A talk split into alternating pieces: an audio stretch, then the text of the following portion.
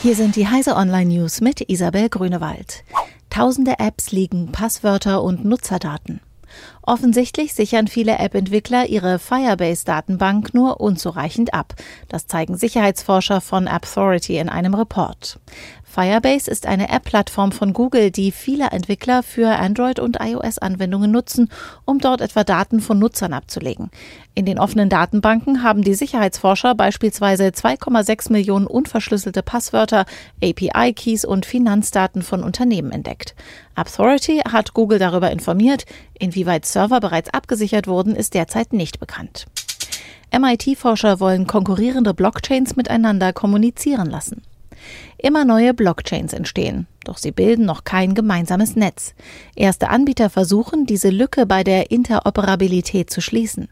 Die heutigen Blockchain-Entwickler sollten sich ein Internetkonzept namens Datagram zum Vorbild nehmen, empfehlen drei MIT-Forscher in ihrer aktuellen Studie, berichtet Technology Review Online. Dabei handelt es sich um eine allgemeine Informationseinheit, die sich über verschiedene Netzwerke bewegen kann.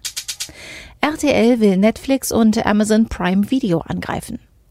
Die RTL-Gruppe will dem Vormarsch globaler Plattformen wie Netflix und Amazon Prime Video ein eigenes Video-on-Demand-Angebot für ein Massenpublikum entgegensetzen. Laut einem Bericht der Frankfurter Allgemeinen Zeitung will der Sender sein Videoangebot TV Now in diesem Winter mit einem neuen, deutlich erweiterten Angebot ausbauen. Liebhaber von Serien sollten genauso bedient werden wie Kunden, die sich mehr für Shows oder für Reality-TV interessierten. VW bricht Rekord am Pikes Peak mit Elektrorennwagen.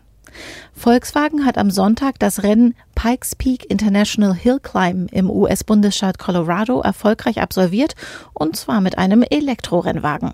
Der Fahrer hat dabei nicht nur die alte Bestmarke von 2013 um 16 Sekunden untertroffen, er hat auch die Konkurrenz, die mit konventionellem Antrieb unterwegs war, in den 156 Kurven der Bergstrecke hinter sich gelassen. Diese und alle weiteren aktuellen Nachrichten finden Sie auf heise.de.